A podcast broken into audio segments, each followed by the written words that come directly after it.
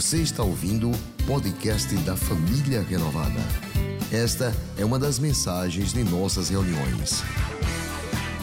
Se você não quer perder nada sobre o que acontece por aqui, siga @iprenovada nas redes sociais.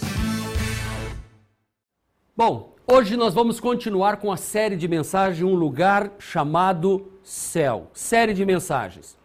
Domingo passado, o pastor Jete trouxe uma mensagem falando que nós devemos focar no céu, porque é para lá que nós vamos. É isso, é o nosso destino final. E hoje eu quero falar a segunda mensagem com o tema Céu, realidade ou fantasia. Céu é algo que eu posso acreditar, eu posso tomar posse, ou é uma fantasia humana? Eu posso garantir para você que ao final desta mensagem você não terá mais esta dúvida. E eu quero convidar você agora para juntos orarmos ao Senhor.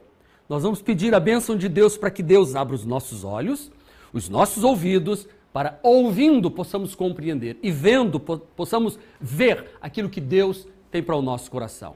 Pai, fala-nos ao coração através desta mensagem. Pedimos ao Senhor que o nosso coração esteja pronto como uma terra revirada que vai receber uma boa semente. Pai, em nome de Jesus, que os nossos ouvidos sejam abertos pelo Teu Espírito Santo, que os olhos do entendimento sejam abertos porque somente o teu espírito é que pode revelar coisas profundas que nós não sabemos e que nós não vemos, mas que de uma certa forma está dentro do nosso coração.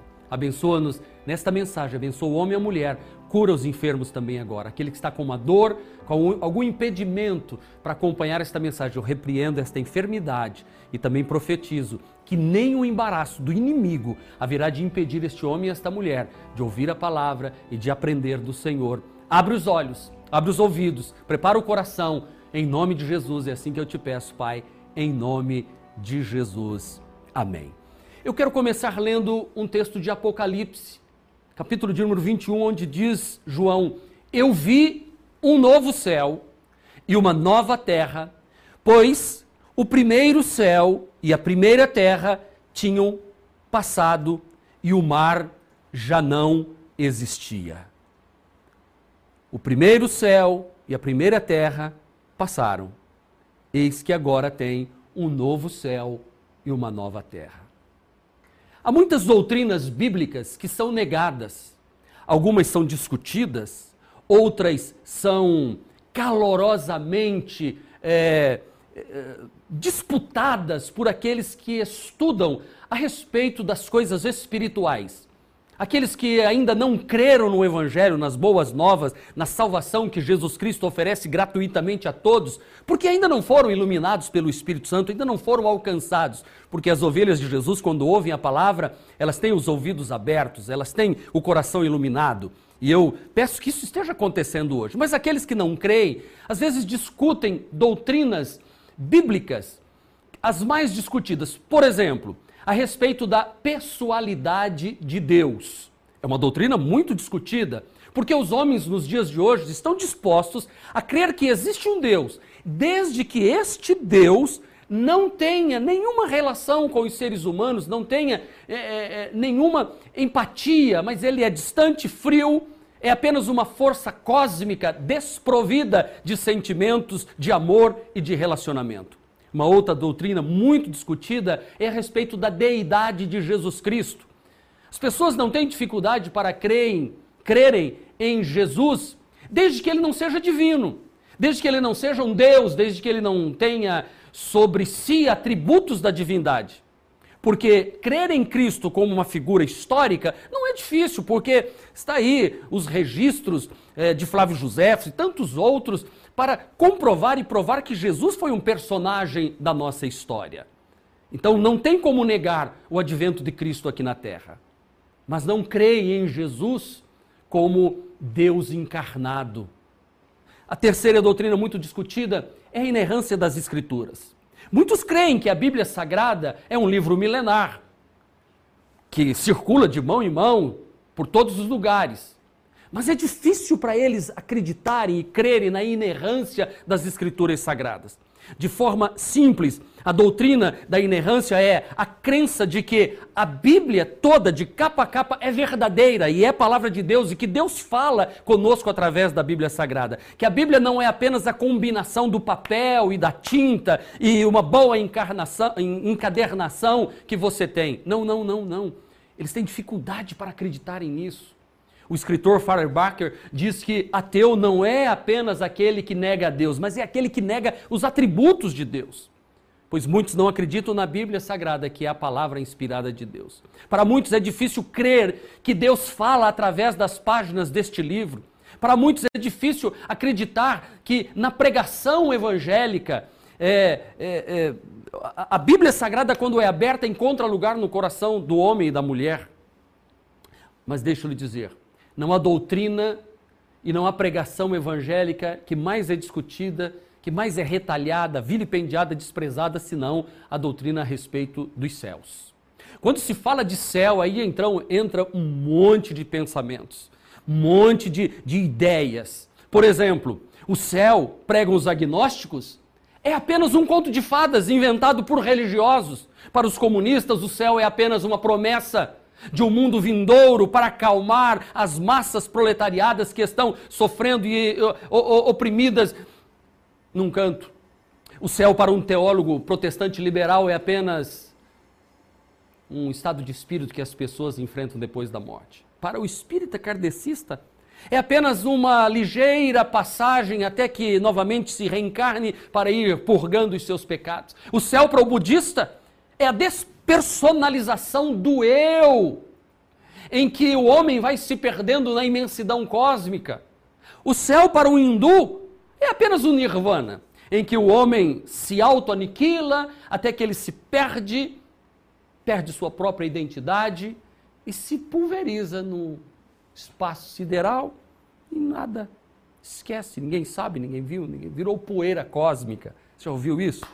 Pois bem, hoje eu quero dizer para você que para nós que cremos na autoridade das Escrituras Sagradas, nós que cremos na verdade divina de que Cristo Jesus é Senhor, é Deus encarnado, nós que cremos que Deus não é apenas uma proposta ateísta de uma força cósmica, mas que Deus, Ele é Espírito, mas que tem as, os atributos de, de, uma pessoa, como nós temos, fomos criados à imagem e semelhança de Deus, pois Deus sente, Deus ama, Deus chora, Deus se alegra, Deus consola, Deus abraça, Deus conforta, Deus ajuda, Deus sente como nós sentimos.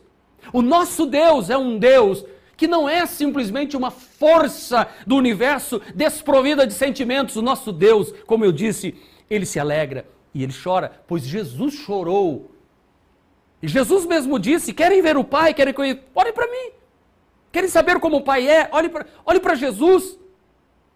O Velho Testamento passou-nos uma ideia tão diferente de Deus, mas nós temos que olhar para Deus analisando pela ótica do Senhor Jesus Cristo.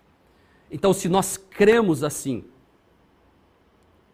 o céu é a certeza maior dos cristãos e do cristianismo. Nós vivemos não apenas para esta existência, não vivemos apenas para massagear o nosso ego, nós vivemos em esperança de um dia vivermos eternamente em um lugar chamado céu. Daí o tema da mensagem: um lugar chamado céu. Foi por causa deste lugar chamado céu que os cristãos, conscientes deste lugar que eles iriam morar, lá na antiguidade, eles eram lançados nas arenas dos coliseus de Roma e os leões, os ursos, os animais ferozes, leopardos, vinham para devorar os cristãos e despedaçá-los. E no alto da arquibancada do Coliseu Romano se ouvia esses crentes cantando e jubilosamente adorando ao Senhor, enquanto os pagões que eram jogados na arena, que também eram jogados por causa de alguns crimes, eles gritavam, urravam, corriam de um lado para o outro pedindo clemência, mas o cristão não. Ele levantava a mão para os céus e cantavam e salmodiavam a Deus, e os romanos nas arquibancadas do Coliseu ficavam indagando: como pode?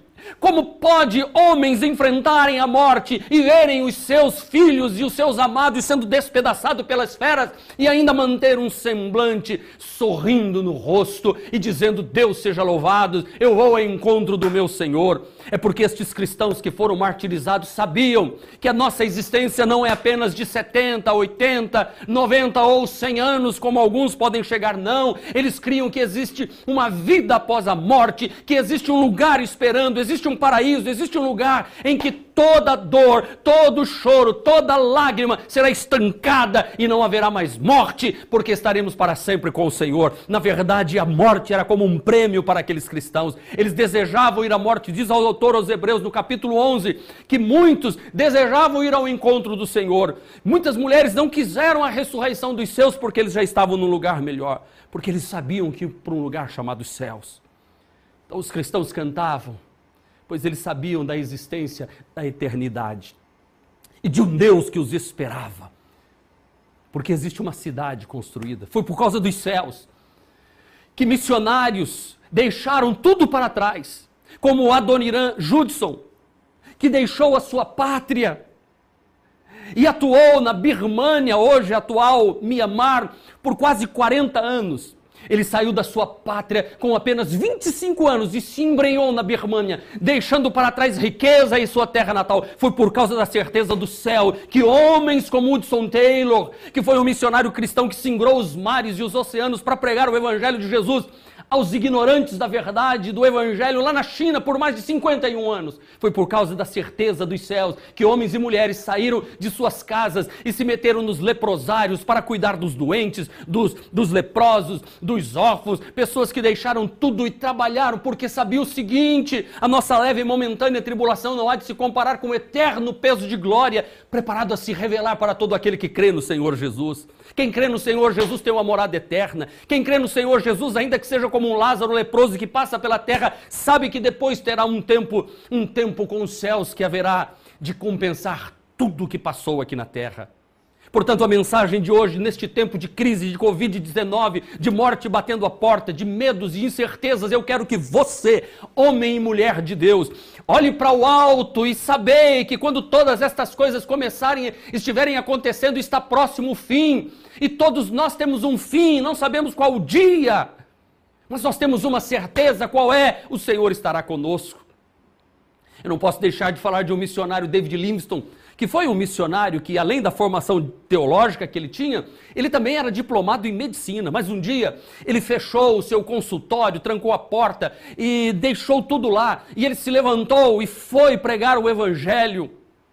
Ele foi chamado para ser um missionário. Me diga que força é esta que faz um médico com carreira promissora deixar um bom consultório e a sua prática rentosa para se embrenhar no coração da África e pregar o evangelho de Jesus aos nativos por mais de 30 anos.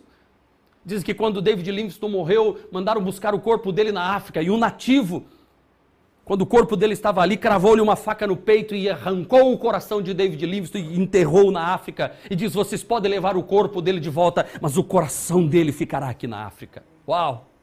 Uau! Por que? Eu vou responder essa pergunta. Por que, que esta força estava no coração dos missionários? É porque eles tinham uma esperança maior, meus queridos irmãos. Os olhos não estavam fitos aqui no terreno, no dinheiro, no dia a dia, no comer, no vestir, no gastar, no dormir, acordar, trabalhar, trabalhar para comer, comer, comer para trabalhar e dormir e vai vivendo essa vidinha como se isso fosse algo penoso e difícil. Nós temos que olhar para esta vida e dizermos o seguinte: eu estou caminhando em direção ao meu Salvador, eu estou caminhando em direção ao meu Senhor. É por isso que nós temos que ter no coração esta certeza que quando nós fecharmos os olhos, quando o nosso pulmão receber o último ar, o último suspiro, que os rins filtrarem o último líquido que bebemos, quando todo o nosso corpo entrar em colapso e a vida não estiver mais em nós, nós haveremos de ouvir no mesmo instante aquilo que Jesus disse em Mateus 25, 21. Bem estás, servo bom e fiel. Sobre o pouco fostes fiel, sobre o muito te colocarei. Entra no gozo do teu Senhor. Aleluia. Nós esperamos pelos céus, nós ansiamos pelos céus. O céu bate no coração de todo cristão verdadeiro. Dentro de nós, nós temos essa certeza. Você diz, pastor, como é que se pode ter essa certeza? É como se eu estivesse chupando uma laranja e eu dissesse para você: hum, Que laranja docinha! Você vai dizer assim: como é que eu posso saber se esta laranja é docinha? Eu digo assim: tome e prove.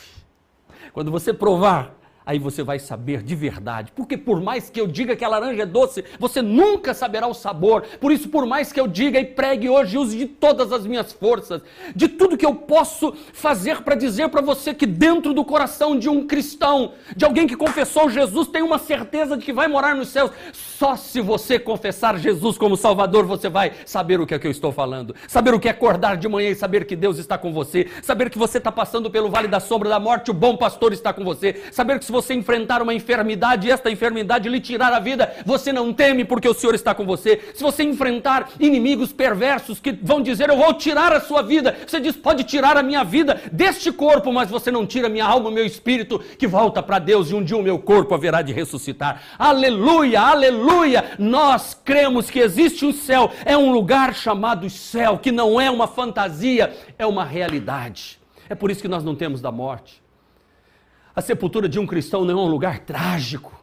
O sepultamento de um cristão não é um momento de, de desespero e de tristeza sem fim, porque ele não está mais ali, pois ele está agora com aquele, aquele que um dia disse: Tu és meu, tu és meu, e eu terei você de volta para mim. Porque dentro do coração do cristão esta esperança, o céu é a nossa esperança maior. Por isso que, meu querido irmão, eu digo para você, eu falei um testemunho recentemente do irmão Adelso Chagas, que gerenciou algumas agências do Banco Banese aqui em Sergipe. E esse nosso amado irmão partiu no dia 2 de março e deixou gravada esta mensagem como resposta no seu número de WhatsApp. Fui ao encontro do meu Deus. É assim que um cristão descreve a sua morte. Alguém que está no hospital e o médico disse: Olha, não tem mais jeito. E a pessoa para e escreve assim para a esposa e diz: Não fique preocupada, na minha morte Deus será glorificado. A filha grávida para ter um bebê. E ele dizendo: Olha, eu não vou conhecer esse bebê aqui, mas eu vou para o encontro do Senhor. Fui ao encontro do meu Senhor. Querido, preste atenção, para muitos a mensagem do céu pode parecer infantil. Às vezes eu fico pensando com pessoas instruídas e estão ouvindo esta mensagem dizendo que besteira que esse pastor está falando, que coisinha de criança falar de céu. Porque, embora exista muitos ensinos errados a respeito do céu, eu olho para você e digo: eu sou um homem que acredito no que eu estou pregando. Eu tenho certeza de que o que me aguarda é os céus, mesmo olhando para todos os meus defeitos e minhas falhas, porque eu não vou para o céu pelas minhas virtudes e pelas minhas falhas, eu vou morar no céu por causa do sangue de Jesus que me purifica de todo o pecado. Eu vou para o céu por causa da graça de Deus que se manifestou em minha vida salvadora, trazendo salvação. Cristo morreu na cruz do Calvário, mas não é por isso que eu vou brincar e ficar no pecado o tempo todo, porque ele vai me destruir, vai arruinar com a minha vida. E eu preciso então olhar para a vida e dizer assim: a minha salvação está garantida, mas eu preciso, enquanto neste corpo, glorificar o nome daquele que me chamou e que um dia eu estarei com ele, e ele deu a sua vida por mim, me salvou e me deu gratuitamente esta salvação, bastando apenas eu confessá-lo como meu único e suficiente Senhor e Salvador da minha vida, o que você vai poder fazer neste dia de hoje ou durante esta transmissão. Nós cremos na existência de um lugar chamado céus. Eu creio que há um lugar especial me esperando. Eu sei que este lugar não é material, ele é espiritual, ocupa uma dimensão não material, mas uma dimensão espiritual. E este lugar está sendo preparado pelo Senhor Jesus, está sendo adornado pelos anjos e terá uma grande inauguração quando todos nós, a igreja de Jesus, for arrebatada e nós, os que fomos lavados pelo sangue de Jesus, vamos entrar, diz os Apocalipse 21. Que é o penúltimo capítulo da Bíblia, e então encerra-se a Bíblia, e lá, quando tudo está prestes a se encerrar, o grande palco da existência de todas, todas as, as cenas e ações na terra, quando as cortinas se encerrarem e o espetáculo da vida terminar, João diz assim, ele diz assim, olha, olha como ele diz em 21, verso 1 e 2. Então vi novo céu e uma nova terra, pois o primeiro céu e a primeira terra já tinham passado, o mar já não existia. E depois diz assim ainda no versículo de 1 e 2: E eu vi, aleluia, lembram disso? Eu vi, eu vi a santa cidade, a nova Jerusalém, João chama o céu de nova Jerusalém, que descia do céu da parte de Deus, preparada como uma noiva adornada para o seu marido. Que coisa linda, eu vi descer dos céus ele identificou esta cidade maravilhosa. Oh, que alegria! Que certeza! Que certeza! Que certeza que nós temos de que o céu é uma realidade, não uma fantasia. Por que esta certeza, pastor? Porque a natureza fala a respeito dos céus. Ei, olhe para os mares, olhe para os oceanos. Se tiver condições, olhe para o fundo do oceano. Olhe para cima, olhe para o firmamento, olhe para a lua, olhe para as estrelas, olhe para o céu, olhe para o pássaro, olhe para o sorriso de uma criança, olhe ao seu redor e veja a natureza, como diz o Salmo 19: os céus proclamam a glória de Deus e o firmamento anuncia as obras das suas mãos. Uau! Olhe, abra os olhos, perceba ao seu redor.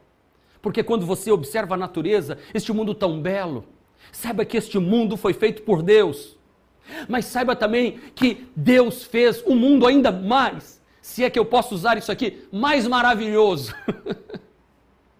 eu sei que eu estou usando aqui de superlativo, que, que o que é maravilha é maravilhoso, não dá para ter mais, mas é assim mesmo, excede o entendimento porque a natureza é apenas uma lembrança do homem das verdades de Deus, de que Deus tem preparado aos seus filhos, como diz o hino sacro, que cantamos muito na partida dos irmãos, e eu gosto desse hino. Senhor meu Deus, quando eu, maravilhado, paro a pensar no teu grandioso ser, no céu azul, de estrelas pontilhado, o teu poder mostrando a criação. Então minha alma, a minha alma canta-te, Senhor. Grandioso és tu, grandioso és tu. Então minha alma canta-te, Senhor. Grandioso és tu, grandioso és tu. Quando a vagar nas matas e florestas, olhando os montes, vales e as florestas, o teu poder mostrando a criação. Então minha alma canta-te, Senhor. Querido, você olha para a natureza bela, bonita, tudo harmonicamente coordenado, um mundo inteiro de sinfonia sincronizado.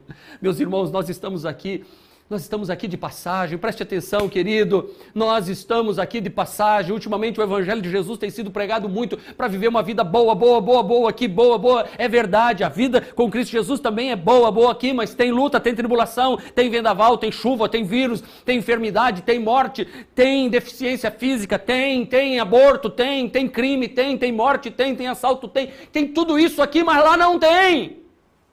Agora imagina se a vida com Jesus é boa aqui, imagina do outro lado. Aleluia! Ou, oh, você está entendendo o que Deus está falando ao seu coração? Nós não estamos aqui apenas por uma passagem, seria um desperdício. Deus fez o homem para viver eternamente, a alma do homem é eterna em Deus. O descrente diz assim, pastor, eu não creio na existência que existe a, a mão de Deus por detrás de nada. Pois tudo aconteceu por acaso. É, foi por acaso. Uma neba, foi uma explosão. Alguém diz assim: seria como é, numa gráfica daquelas de antigamente, que tem os tipos tipo maiúsculo, menor, maior e tal, e tal, cheia de. e que os homens, para fazerem os jornais e os livros, iam juntando uma por uma, uma por uma, uma por uma, uma por uma, uma por uma, uma por uma, e depois prensava. Depois desmanchava tudo, lavava tudo, montava letra por letra, imagine. Achar que tudo aconteceu do acaso seria como se numa, numa tipografia daquelas de antigamente tivesse uma explosão, pum, explodisse, todos aqueles aquelas letras, aqueles tipos se juntassem todos e saísse o jornal do outro dia escrito. É possível? É assim como quem pensa que não tem um, um ser inteligente por detrás de tudo que foi criado. Se você não crê que Deus criou todas as coisas, me explique por que, que os pássaros cantam numa linda sinfonia e não grunem como os pombos fazem. Por que, que o pôr do sol não é tedioso? Mas é um espetáculo que nos fascina em cada entardecer, quando a noite vai chegando e tudo se reveste de um brilho sem igual, com a lua e as estrelas brilhando à noite quando o sol vai iluminar o outro lado do nosso planeta e a lua vem para cá, e isso vai nessa coisa linda, e as marés sobem, as marés descem, e não existe um pôr do sol, não existe um nascer do sol que seja igual ao outro, Deus cria todo dia algo novo, algo novo, aliás, Deus está criando algo novo sempre, sempre, sempre. Por isso que o céu não vai ser monótono, não vai ser bastante, vai ter sempre algo novo. É como se Deus fosse como criança já viu que criança não para? Eu, o meu netinho Benjamin, beijo meu netinho, beijo minha netinha Rebeca, beijo minha netinha Maria. E as crianças são o seguinte: elas querem brincar, brincar, brincar, brincar, brincar, brincar, brincar, brincar, brincar. E quando você está morto de cansado, agacha, levanta, agacha, levanta, brinca, você faz, vamos parar disso. Não, vovô, de novo, de novo, de novo, de novo, de novo, de novo. Aí você vai, não vai ter que tomar banho para dormir, não, eu quero brincar, eu quero brincar. Aí você vai para a cama, brinca mais um pouco, não, não, não, não. E quando apaga a luz, ele faz assim: vamos brincar mais um pouquinho, vovô? Eu, eu, eu penso que Deus é assim: Deus fala assim, vamos fazer de novo? Vamos fazer um, um, um dia diferente hoje? Vamos fazer brilhar diferente hoje? E cada dia diferente. Me diga, querido, Deus é assim, é como um bebê, uma criança na verdade, nós que envelhecemos e morremos, Deus não envelhece. Aliás, acho que eu sou mais velho do que Deus, porque eu estou envelhecendo e Deus não envelhece. Deus é como criança, todo dia quer criar, criar, criar, criar. Todo dia algo novo, todo dia vejo que não tem uma flor igual a outra, não tem um, um, uma identidade igual a outra.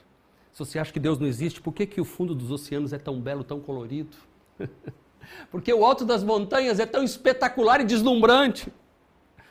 Por que, que você olha, olha para tudo ao seu redor? As nuvens brancas, o céu de um azul sem igual, porque foi Deus que nos fez com esta capacidade de ver tudo colorido. Um mundo belo, bonito. E nós estamos aqui de passagem, mas viveremos eternamente com Deus. Eu posso afirmar que o céu é uma realidade e não um conto de, da carunchinha, nem um conto de fada, por causa da morte. Uau! Morte, pastor. Sim, a morte é uma declaração de vida.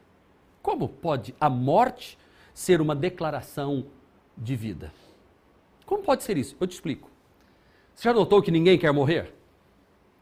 Nem os mais religiosos. Se você perguntar para mim, pastor, o senhor tem certeza do céu? Tenho. O senhor quer morrer? Não. Ué, que contraditório é isso? Porque eu não fui criado para morrer. Por isso que a morte mete medo. A morte é uma declaração que nós fomos feitos para viver eternamente. A morte é algo que nós abominamos, rejeitamos, aborrecemos, ninguém quer morrer. A gente sempre acha que o vizinho vai morrer, que a coleguinha aqui vai morrer primeiro. E eu já fiz muito funeral. Mas um dia alguém vai fazer meu funeral. Mas antes disso eu vou fazer o funeral de muita gente. Muita gente. muita gente. tá vendo? Ô pastor, misericórdia! Ué, irmão, nós estamos falando do céu de uma forma tão linda. É verdade. É como Paulo. Para mim seria muito melhor partir e estar com o Senhor dos ares. Mas por causa da pregação do Evangelho, para ajudar vocês, eu vou ficando por aqui mais um tempo.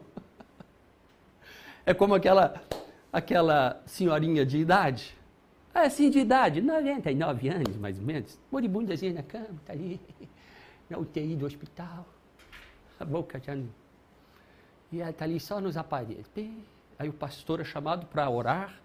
E, Senhor, né? O pastor começa, Senhor, se é da tua vontade, cura a tua serva, abençoa, fortalece, revigora, traz vigor. E ela, hum, hum, hum. se a senhora estiver entendendo a oração, a senhora vai apertando a minha mão para dizer amém. Aí, hum, aí o pastor vai orando e diz assim, mas Senhor, com toda a liberdade, Pai, se é a tua vontade levar a tua servinha desse mundo, leva ela. Hum, hum, hum, 99 anos e quer viver um pouco mais. Entendeu? Porque existe o sopro de Deus dentro de nós e Deus não pode morrer. Há um fôlego de vida que foi soprado dentro de nós. Eu vou lhe dizer, a morte é contrária à nossa natureza, porque nós fomos feitos para viver eternamente. Nós estamos envelhecendo, mas Deus não, como eu já disse, Deus não está envelhecendo. O plano de Deus era que vivêssemos eternamente, por isso nós não gostamos de pensar na morte. O cortejo fúnebre passa pela rua, as pessoas na calçada fazem sinal da cruz, beijam o crucifixo, viram as costas, tiram o chapéu, ficam nervosos. É porque nós não fomos feitos para morrer, nós fomos criados para viver eternamente nos céus. E o grito silencioso de todo salvo, pela graça de Jesus Cristo, Todo salvo que está engasgado na garganta é o dia em que nós vamos poder dizer aquilo que o apóstolo Paulo falou em 1 Coríntios 15, verso 51. Eis aqui vos digo um mistério: nem todos dormiremos, mas todos seremos transformados. No momento, num abrir e fechar do olho, 51 é um amém, glória a Deus, eu também não quero morrer, eu quero ser transformado. Mas assim, ó, no momento, no abrir e fechar de olhos, ao som da última trombeta, porque a trombeta soará, os mortos ressuscitarão incorruptíveis, e nós seremos transformados. Porque é necessário que isto que é corruptível, que apodrece, que envelhece, se revista da incorruptibilidade, daquilo que é, é de Deus, aquilo que não pode passar. E que isto que é mortal, este corpo que vai para a sepultura, se revista de imortalidade. Mas quando isto que é corruptível, se revestir da incorruptibilidade de Deus, e isto que é mortal se revestir da imortalidade, então se cumprirá a palavra que está escrita. Diga comigo aí: tragada foi a morte na vitória. Outra vez, tragada foi a morte na vitória. Naquele dia, nós, os salvos pela graça de Deus, que vamos estar transformados e já com o Senhor Jesus, com o Senhor Jesus, e já transformados com o Senhor Jesus, nós estaremos em glória e aí nós vamos pegar assim, ó, sabe, a morte pelo espetáculo da camisa, pelo colarinho, vamos dizer assim, como diz o verso 55: Onde está, ó morte, a tua vitória? Onde está, ó morte, o teu aguilhão, o teu ferrão que, que vive cutucando a gente a vida toda, que levou o pai, levou mãe, levou o filho, levou pai de família, levou bebê, levou criança. Morte, você foi vencida. Tragada foi a morte na vitória. Vencemos em Cristo Jesus, nosso Senhor. Vencemos e avançamos. Vencemos e chegamos. Vencida foi a morte na vitória. Vencida foi a morte na vitória. Tragada foi a morte na vitória. Nós vencemos. Por isso nós vamos viver eternamente. O céu, o céu é uma realidade, não uma fantasia fantasia. Terceiro lugar, porque o céu está escrito no coração de todo homem. Diga, o céu está escrito no coração de todo homem. O céu está escrito no coração de todo homem. Tudo fez Deus ao seu devido tempo, diz o texto. Também pôs a eternidade no coração do homem. Esse texto é lá de Eclesiastes Salomão, no capítulo 3, vem falando que tudo tem um tempo, tem um tempo de chorar, tempo de rir, tempo de nascer, tempo de morrer, mas Deus colocou no coração do homem a eternidade. É por isso que eu estou aqui gritando, por isso que eu estou empolgado hoje, hein? Eu estou aqui porque desde que comecei a orar por esta mensagem, eu já ministrei esta palavra em outra oportunidade e foi a mesma coisa, porque quando eu falo, eu falo de algo que está aqui dentro. Deus colocou a eternidade não só no meu coração, mas no coração de todo homem. Todo homem. É por isso que toda pessoa minimamente, minimamente sensível se admira com a mecânica do sol esticando o dia, se encanta com a física da lua banhando a noite. Fica deslumbrado quando olha ao seu redor, com a síntese das estrelas salpicando o infinito. Fica extasiado com tudo isso e diz: Então minha alma canta a ti, Senhor. É por isso que tu és grande, grandioso és tu. É por isso que todo homem tem a sede de Deus, pois Deus colocou no coração do homem e da mulher a eternidade.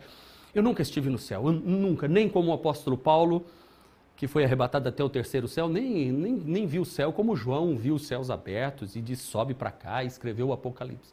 Mas é interessante que eu, Marcos Andrade, eu tenho saudade dos céus, sem nunca ter estado lá. Porque nós, os filhos de Deus, viemos de Deus Viemos de Deus, nós temos a essência de Deus. Os nossos pais passaram pelo jardim do Éden, que é uma, um protótipo do céu. Então nós trazemos esta herança sem saber, inconscientemente, está plantado dentro do coração. Esta saudade, esta sede está no coração de todo homem, independente de quem você seja do que tem, se você tem dinheiro, qual o grau de cultura que você tem adquirido, família que você pertence, nacionalidade. Todos os homens têm uma sede antológica de Deus, é uma sede existencial na alma. Nós temos um vazio, um buraco dentro deste coração tão grande, tão grande, que só pode ser preenchido pelo próprio Deus. Não há outro que possa preencher a nossa alma, só Deus pode preencher este vazio que está dentro de nós. Quem disse isso foi Santo Agostinho. É por isso que o poeta, o poeta que faz a música, sabe disso. Os poetas são sensíveis. Eles escrevem falando sobre amor que nunca viveram. Ele pega o violão e ele vai fazer uma canção e ele tem sede de algo que ele não sabe o que é. E aí eu poderia citar inúmeros aqui. Eu, caçador de mim, está caçando. O que, que, que tem dentro de mim que eu não consigo encontrar? Quando eu me olho no espelho, já não me reconheço mais quem eu sou anseio por alguma coisa, e ele acha que esse anseio é o amor de uma mulher. Mas aí ele encontra uma mulher e essa mulher não preenche. Aí ele acha que esse anseio dentro dele é o dinheiro, e ele tem a fama e o dinheiro e não consegue. Percebeu que as pessoas que conquistam a fama, o dinheiro e tudo que querem vivem tristes e abatidas? Posso lembrar de, de Elvis Presley? Espera, espera, espera. Espera o que eu vou lhe dizer. Não, não, não, não, não vá em frente. Elvis Presley tinha a fama, tinha tudo, mas se trancava num quarto, não tinha que entrar uma fresta de luz por causa de um vazio. Mary Morrow e quantos outros que morrem de overdose porque chegaram ansiando, ansiando e quando conquistaram aquele lugar, o que aconteceu? Disseram, não era o que eu pensava, e então põe um fim na sua vida. Se você perguntar a todos estes poetas que fizeram canções, dizer de onde você tirou isso? Ele vai dizer assim: de um vazio que tinha dentro de mim. E é por isso que se entregam muitas vezes à bebida, porque tentando suprir o vazio da alma nas drogas, na prostituição, nas mulheres, nos prazeres, nos relacionamentos, que não não consegue preencher, aí vão para as urgias e aí vão cada vez pior, pior, pior, pior, pior e vai se degradando. Por isso que o nosso mundo está se degradando. O homem está à procura de preencher esse vazio e depois de experimentar tudo, descobre que somente Deus pode encher esta alma. Somente Deus. É por isso que todas as culturas, das mais atrasadas, das mais primitivas, sempre tinham uma maneira de buscar um Deus. Que nunca ninguém tinha dito a elas que existia um Deus. Aí então adoram o trovão, a chuva, adoram a lua, o sol, a, a árvore, a vaca, o boi, às vezes adoram pedras, montanhas, e, e adoram, é, são conceitos abstratos de Deus. Sabe por quê? Porque Deus impregnou a alma do homem. Deus pôs a eternidade no coração do homem, diz Eclesiastes. Deus colocou a eternidade no coração do homem, mas mesmo assim o homem não consegue entender completamente os planos e as suas obras. Eu quero que você foque na primeira parte do, deste versículo. Deus colocou a eternidade no coração do homem. Isso quer dizer que apenas Ele pode preencher. Quando Deus coloca uma necessidade dentro de mim, só Ele pode suprir essa necessidade. Que seria suprida lá no jardim do Éden. Deus descia todos os dias, na viração do dia, para suprir essa necessidade do homem. Quando o pecado entrou, o homem fugiu de Deus. E Deus veio e o homem continuou fugindo. Por isso que quando Deus vem, os homens fogem. Aliás, deveriam correr para Deus e dizer: enche o vazio dentro de mim. É isso que Jesus veio falar conosco. Se nós nos humilharmos perante Ele, Ele colocará dentro de nós a vida do Filho dele. A gente tem que colocar o orgulho de lado e reconhecer que só Deus pode preencher com paz, com amor, com alegria, com paz, amor, alegria e tantas outras coisas. Aí sim estaremos completos. Porque no nosso coração Deus colocou a eternidade. Ele é Deus. Nada que possamos fazer ou buscar irá completar o nosso coração. Só Deus pode fazer isso. Só Deus. Guarde o que eu estou falando. Quando você confessar Jesus como Salvador, aí você terá tudo. Não que você não vá precisar de outras coisas, mas você terá pelo menos o seu coração preenchido. Aí você vai passar a buscá-lo sem cessar, sem parar. Você vai buscá-lo de todo o coração, de todas as forças, porque ele é o único que pode salvar, libertar, preencher o coração.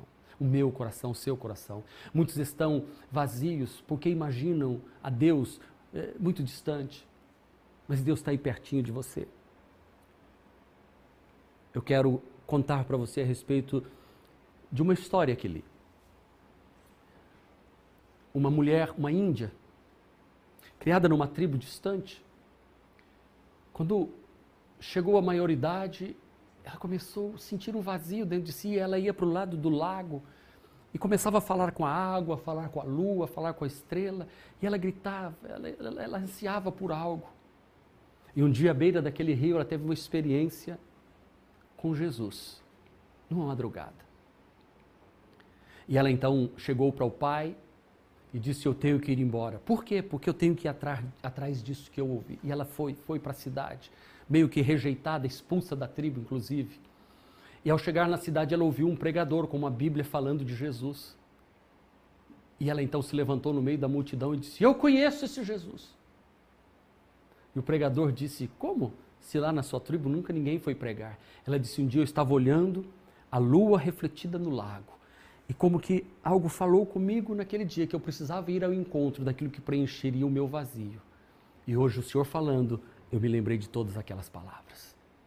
Aquela mulher confessou Jesus como seu Salvador e se tornou uma missionária que voltou para sua tribo depois para falar do amor de Jesus. Uau! O céu é uma realidade, não uma fantasia. Também porque Jesus disse que é uma realidade. Jesus disse na sua palavra que nós não devíamos nos perturbar em nosso coração, mas crer em Deus e crer em Jesus, pois na casa do meu Pai tem muitos aposentos. Se não fosse assim, eu lhes teria dito. Jesus está dizendo: se não existisse nada, eu, eu avisaria vocês.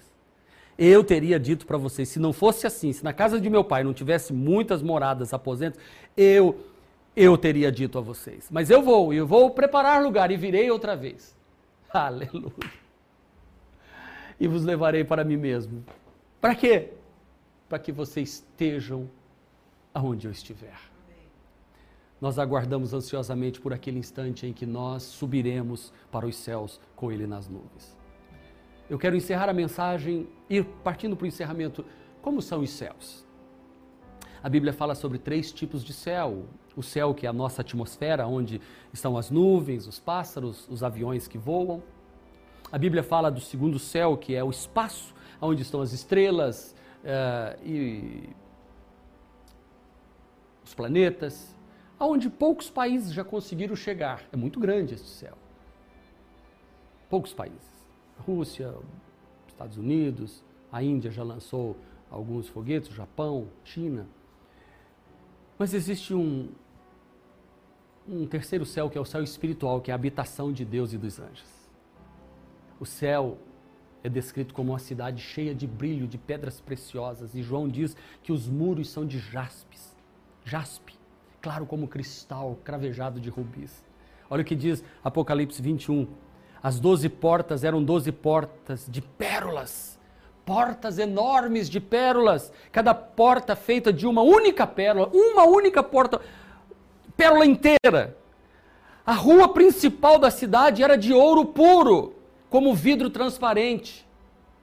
As ruas são calçadas de ouro, mas não, é um ouro diferente do ouro daqui da terra, porque o ouro da terra, ele é metal e ele não é translúcido, mas o do céu é, é ouro, mas dá para ver do outro lado, é translúcido, é como cristal. Você viu?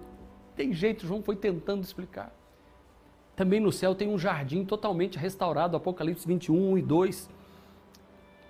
Então o anjo me mostrou o rio da água da vida. Oh, o rio da água da vida que claro como cristal, a água parece cristal, fluía do trono de Deus e do Cordeiro.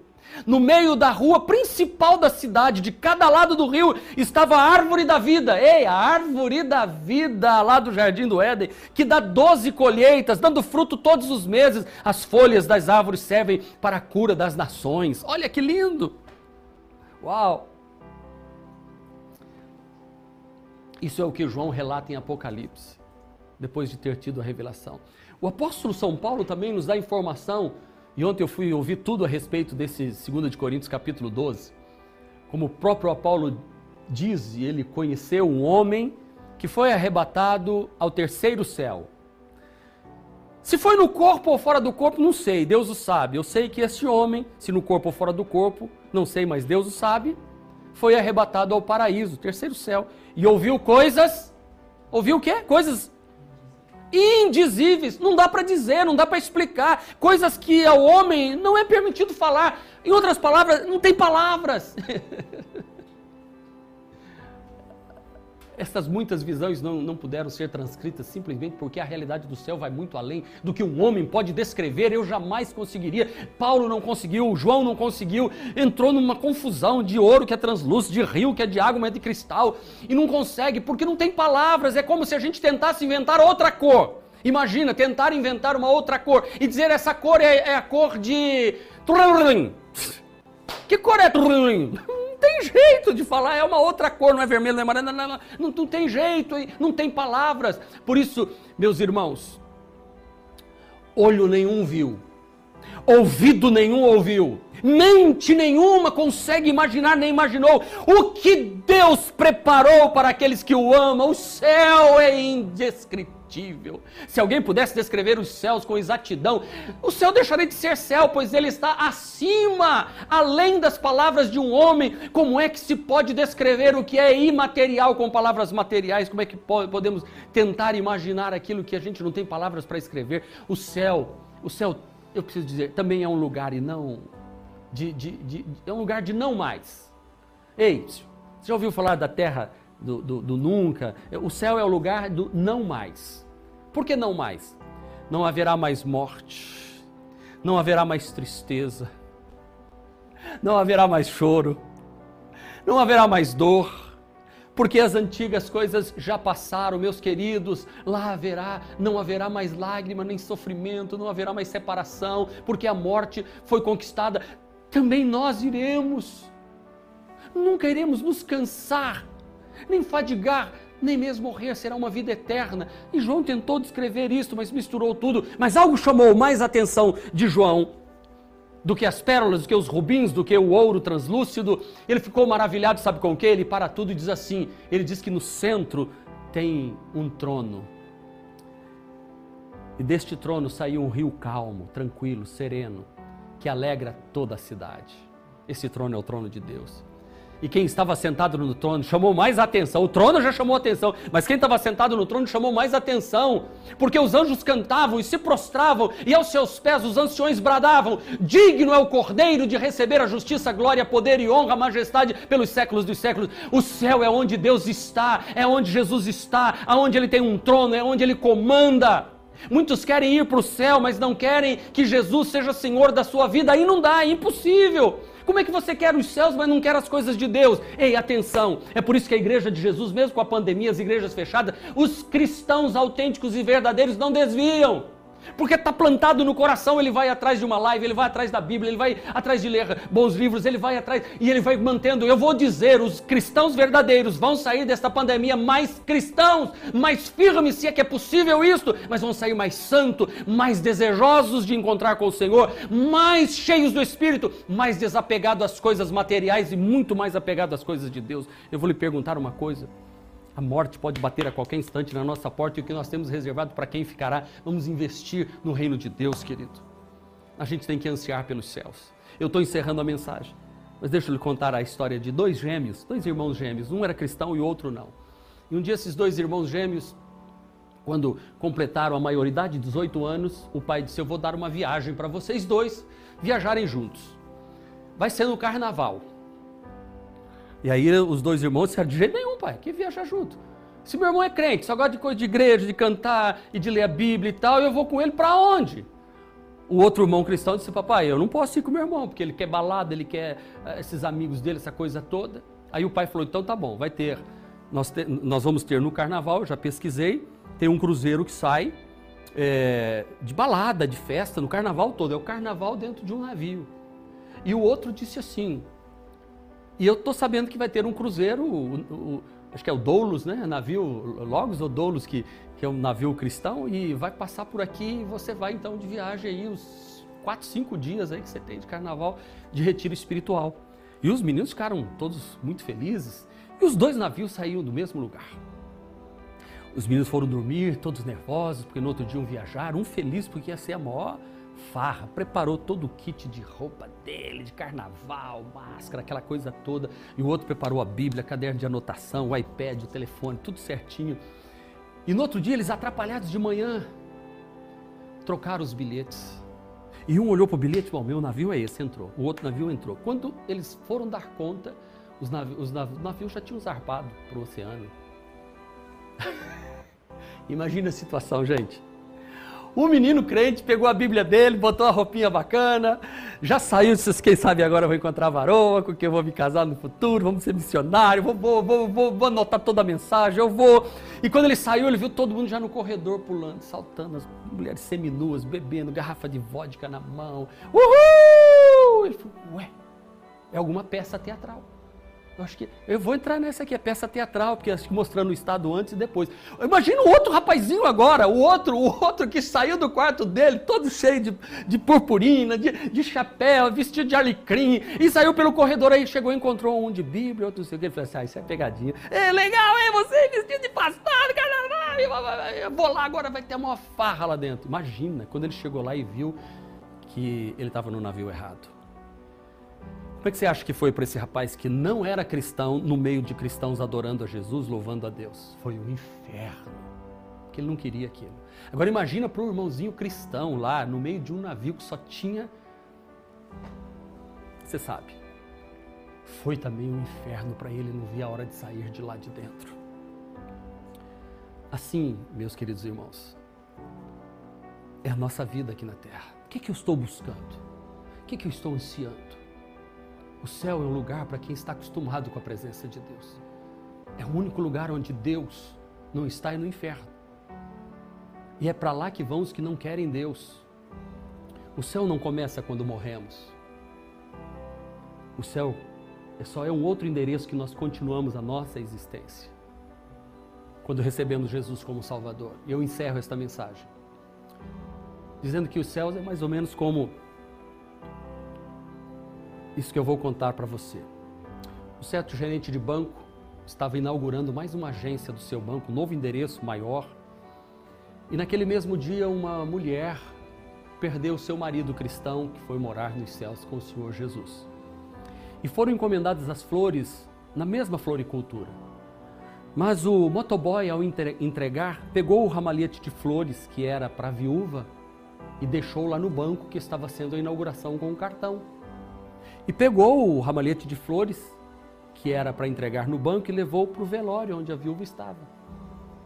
E na hora da inauguração, de cortar a fita, o, o dono do banco pegou o cartão para ler e lá estava escrito: Lastimamos por sua grande perda recente. Todo mundo ficou falando: perda? Estou inaugurando o banco. E agora imagina a viúva lá no funeral recebendo o ramalhete de folha e pegando a, o cartão. Parabéns pela mudança para o novo endereço. Esta nova etapa na vida do seu esposo será muito melhor do que a primeira, porque agora ele está num lugar muito melhor. Uau! É assim a morte para nós nos leva para um lugar muito melhor. Por isso que diz a canção Dia Feliz, Dia Feliz, quando Jesus me satisfiz. Dia feliz, dia feliz, quando Jesus entrou no meu coração. Dia feliz, dia feliz. Quando a eternidade que está dentro de mim e o anseio pela eternidade foi suprido em Cristo Jesus. Dia feliz, dia feliz. Você pode fazer isso agora como pastor. Todo aquele que Jesus disse que todo aquele que me confessar com seus lábios confessar e no seu coração crer, diz Paulo, será salvo. E Jesus diz: todo aquele que me confessar diante dos homens, eu confessarei diante do meu Pai. Jesus não vai obrigar você. A Bíblia diz que ele bate a porta do seu coração. E se alguém ouvir a voz dele e abrir a porta, ele entrará. E com ele ceará. Eu quero orar por você que quer entregar sua vida para Jesus hoje e quer ter a certeza dos céus. E quer iniciar uma vida de comunhão com o Pai, com o Filho e com o Espírito Santo, tendo a certeza do novo endereço que você terá quando a morte bater a sua porta ou quando Jesus vier buscar a sua igreja, que é um lugar chamado céu. Oremos, Pai, em nome de Jesus. Nas tuas mãos eu entrego homens e mulheres que, ao ouvirem esta palavra, não importa as circunstâncias, tomem a decisão agora de dizer: Vem, Jesus, para dentro do meu coração e salva-me dos meus pecados, purifica-me dos meus erros, que o sangue de Jesus me purifique de todo o pecado. Que o sangue de Jesus me limpe e que meu nome seja confirmado no livro da vida, que o Espírito Santo venha para dentro de mim e faça morada em mim e que eu seja uma nova criatura em Cristo Jesus. Assim eu oro, Pai, abençoando o homem e a mulher que confessa Jesus como Salvador e começa uma nova vida e começa a dar os primeiros passos com Jesus. E seguirão neste caminho até se encontrarem com o Senhor. Ajuda para que a igreja os ensine o caminho que deve andar e que o Espírito Santo se revele a eles através da palavra de Deus. Assim eu oro e abençoo a todos em nome de Jesus e te agradeço pela oportunidade de levar esta mensagem para tantas pessoas. Obrigado, Pai, em nome de Jesus. Amém, amém, amém.